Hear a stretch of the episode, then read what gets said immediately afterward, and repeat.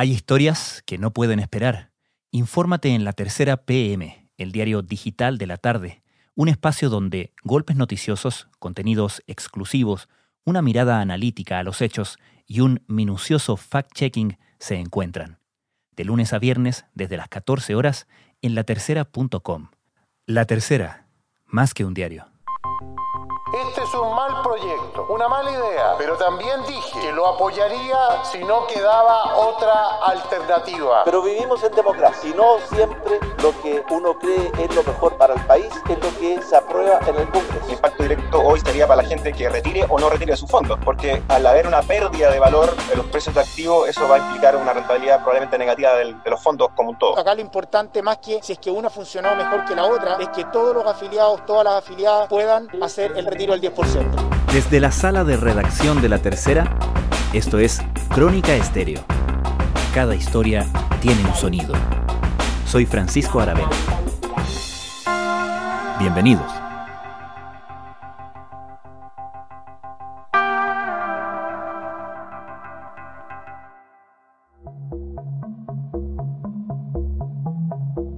Durante la tramitación del proyecto de ley que permitiría retirar el 10% de los ahorros previsionales para enfrentar la crisis económica, las AFP advirtieron sobre las consecuencias negativas de la medida. Ahora que el retiro es una realidad, el mismo sistema parece estar sacando cuentas alegres, al menos en el corto plazo. Al mismo tiempo, recursos judiciales y sanciones y amonestaciones de la superintendencia a un grupo de aseguradoras dan cuenta de las quejas y las fallas a la hora de cumplir con la medida.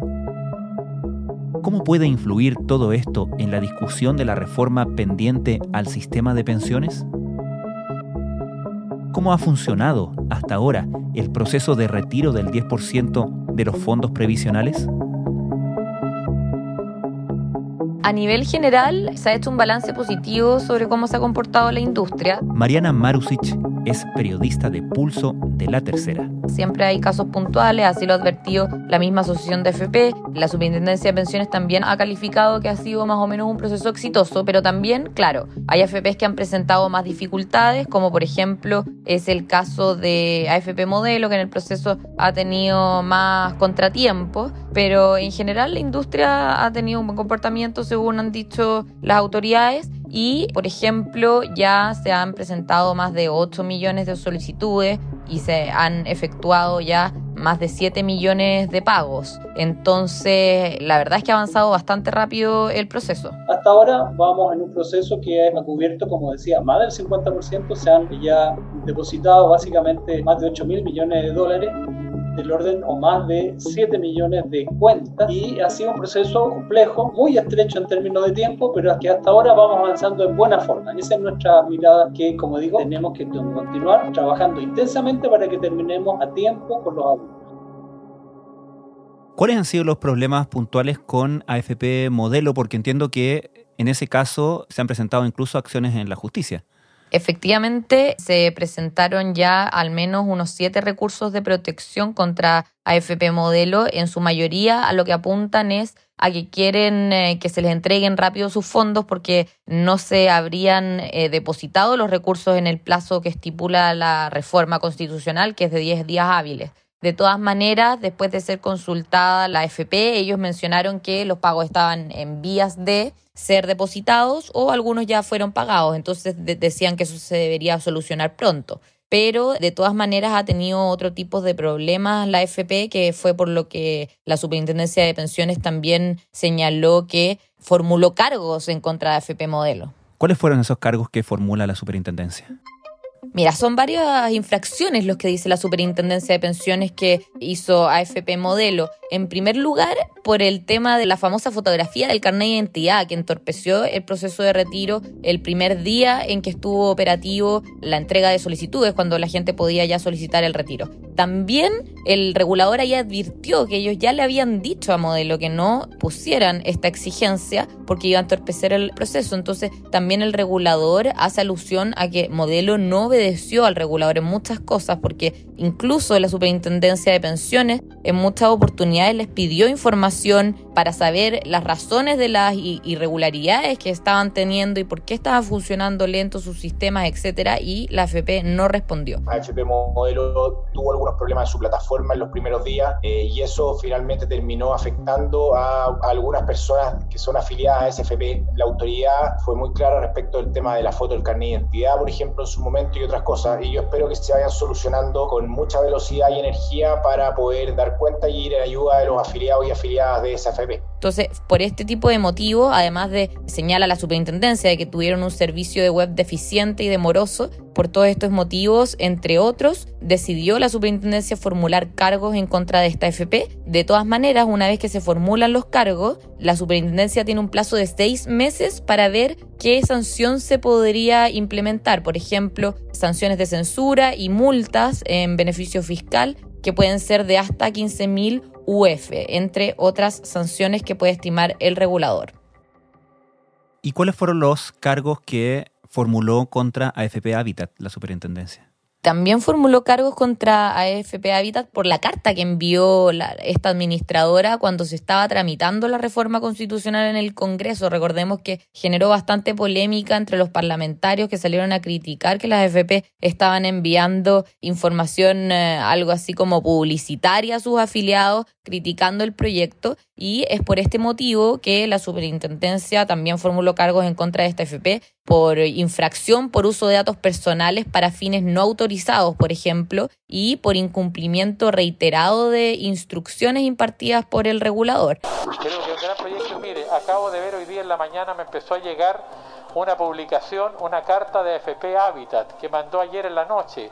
Acabado el proyecto, se la mandé a la producción, ojalá la puedan ver, donde, siguiendo la campaña del terror, están asustando a los cotizantes como que le van a expropiar los ahorros.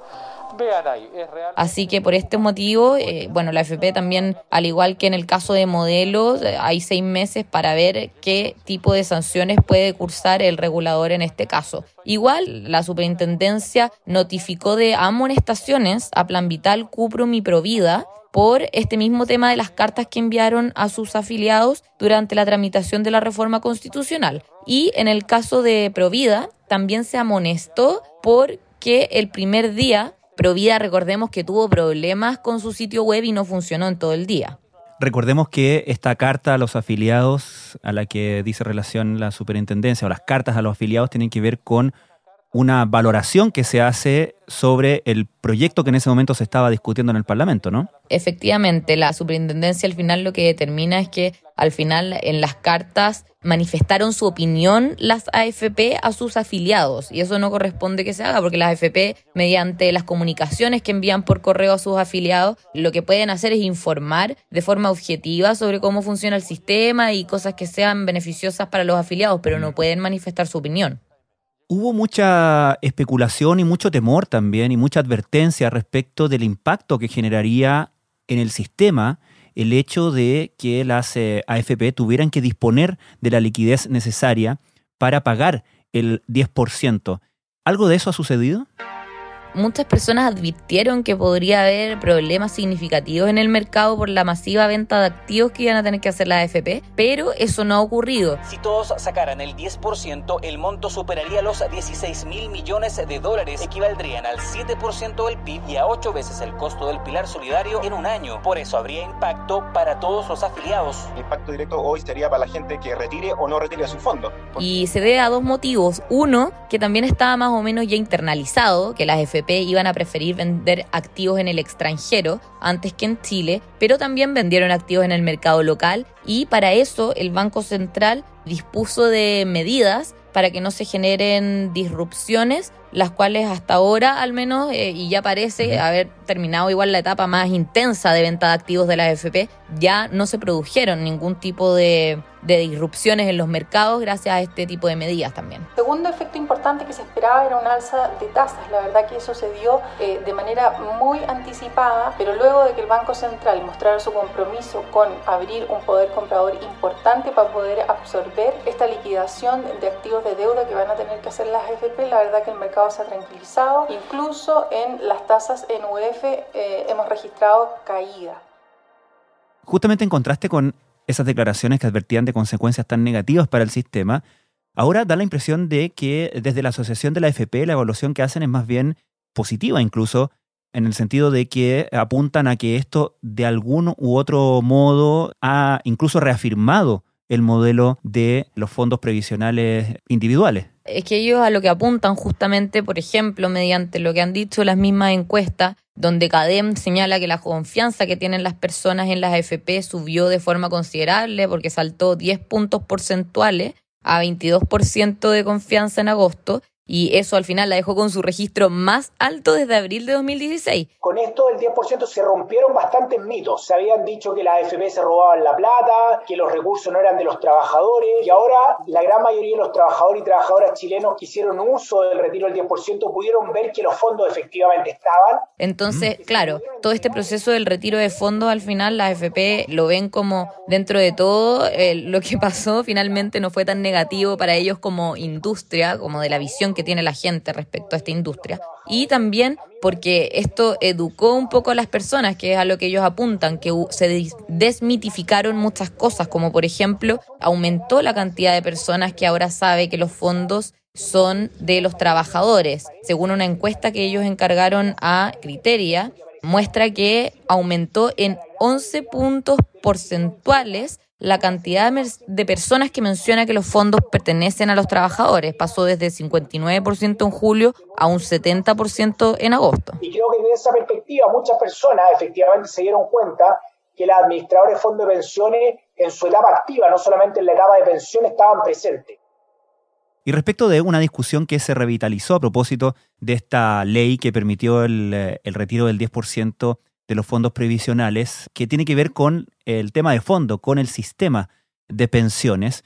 El presidente Piñera, a mediados de julio, anunció que justamente iba a reponer la urgencia en la reforma de pensiones. ¿En qué va ese proceso y cómo ha afectado a esa discusión o podría afectar a esa discusión lo que ha pasado en el proceso del retiro del 10%? Mira, la verdad es que desde que el presidente anunció esa urgencia donde mandató a los ministros de Hacienda y de Trabajo a llegar a un acuerdo con la oposición en, la reforma previsional, el gobierno ha acelerado el paso en el sentido de que ellos estaban haciendo una simulación a la oposición sobre la propuesta que ellos habían presentado, la DIPRES en particular estaba haciendo todo este proceso. Se lo entregaron a la oposición y la oposición finalmente presentó su propuesta final al gobierno. El gobierno ahora lo que está haciendo es evaluar esa propuesta, pero más allá de eso no hay mucho avance en cuanto a acuerdos. Estamos conscientes que el actual sistema de administradoras de fondos de pensiones tiene problemas, requiere cambios y necesita soluciones. La oposición quería en agosto poder llegar a un acuerdo ya final y el gobierno pretendía hacerlo más o menos en septiembre según comentan fuentes conocedoras del proceso.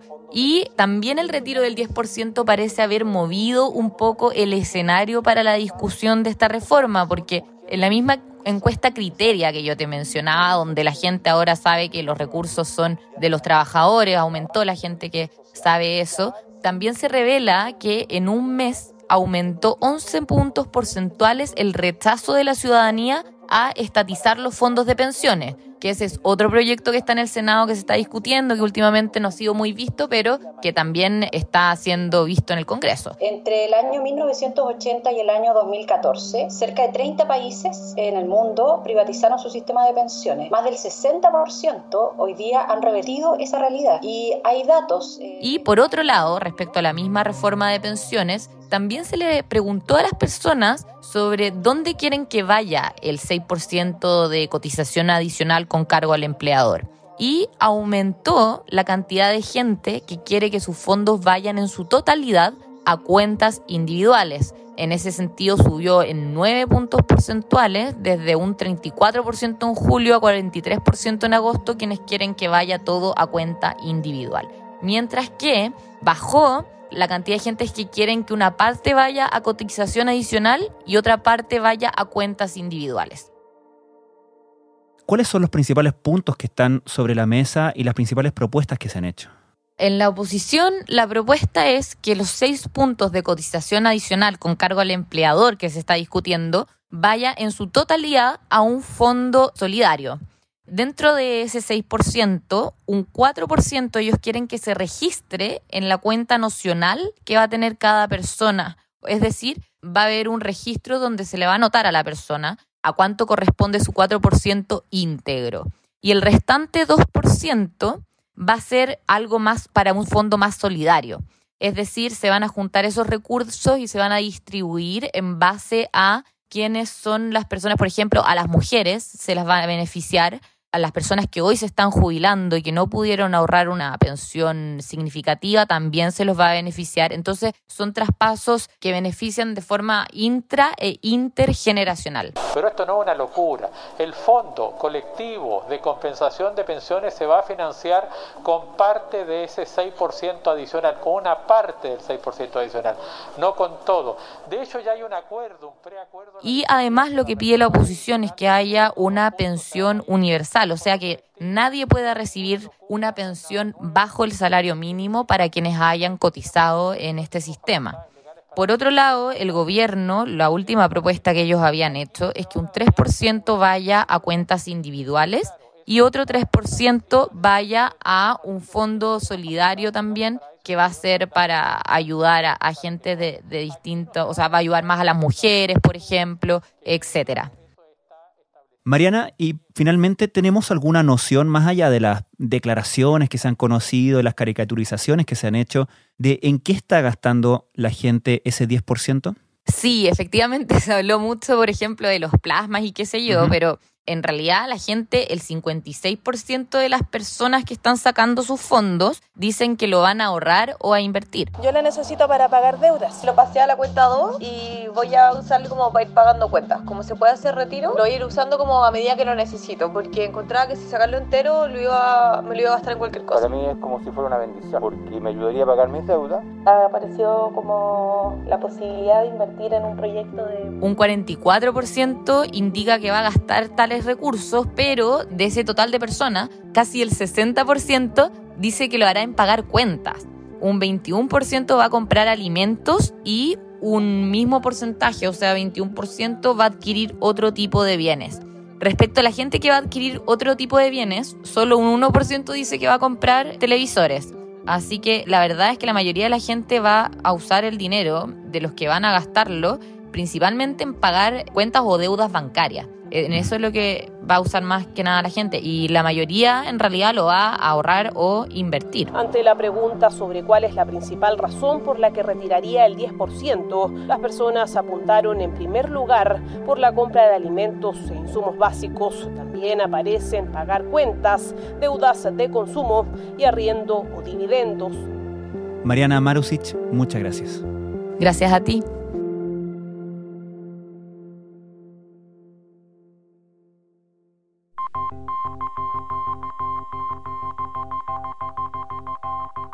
Crónica Estéreo es un podcast de La Tercera. La producción es de Rodrigo Álvarez y Melisa Morales. Y la edición de quien les habla, Francisco Aravena. La postproducción de audio es de Michel Poblete. Nuestro tema principal es Hawaiian Silky de Sola Rosa, gentileza de Way Up Records. Nos encontramos pronto en una nueva edición de Crónica Estéreo. Les recordamos que todos nuestros episodios están disponibles en latercera.com Spotify, Apple Podcasts, Google Podcasts y donde sea que escuchen sus podcasts.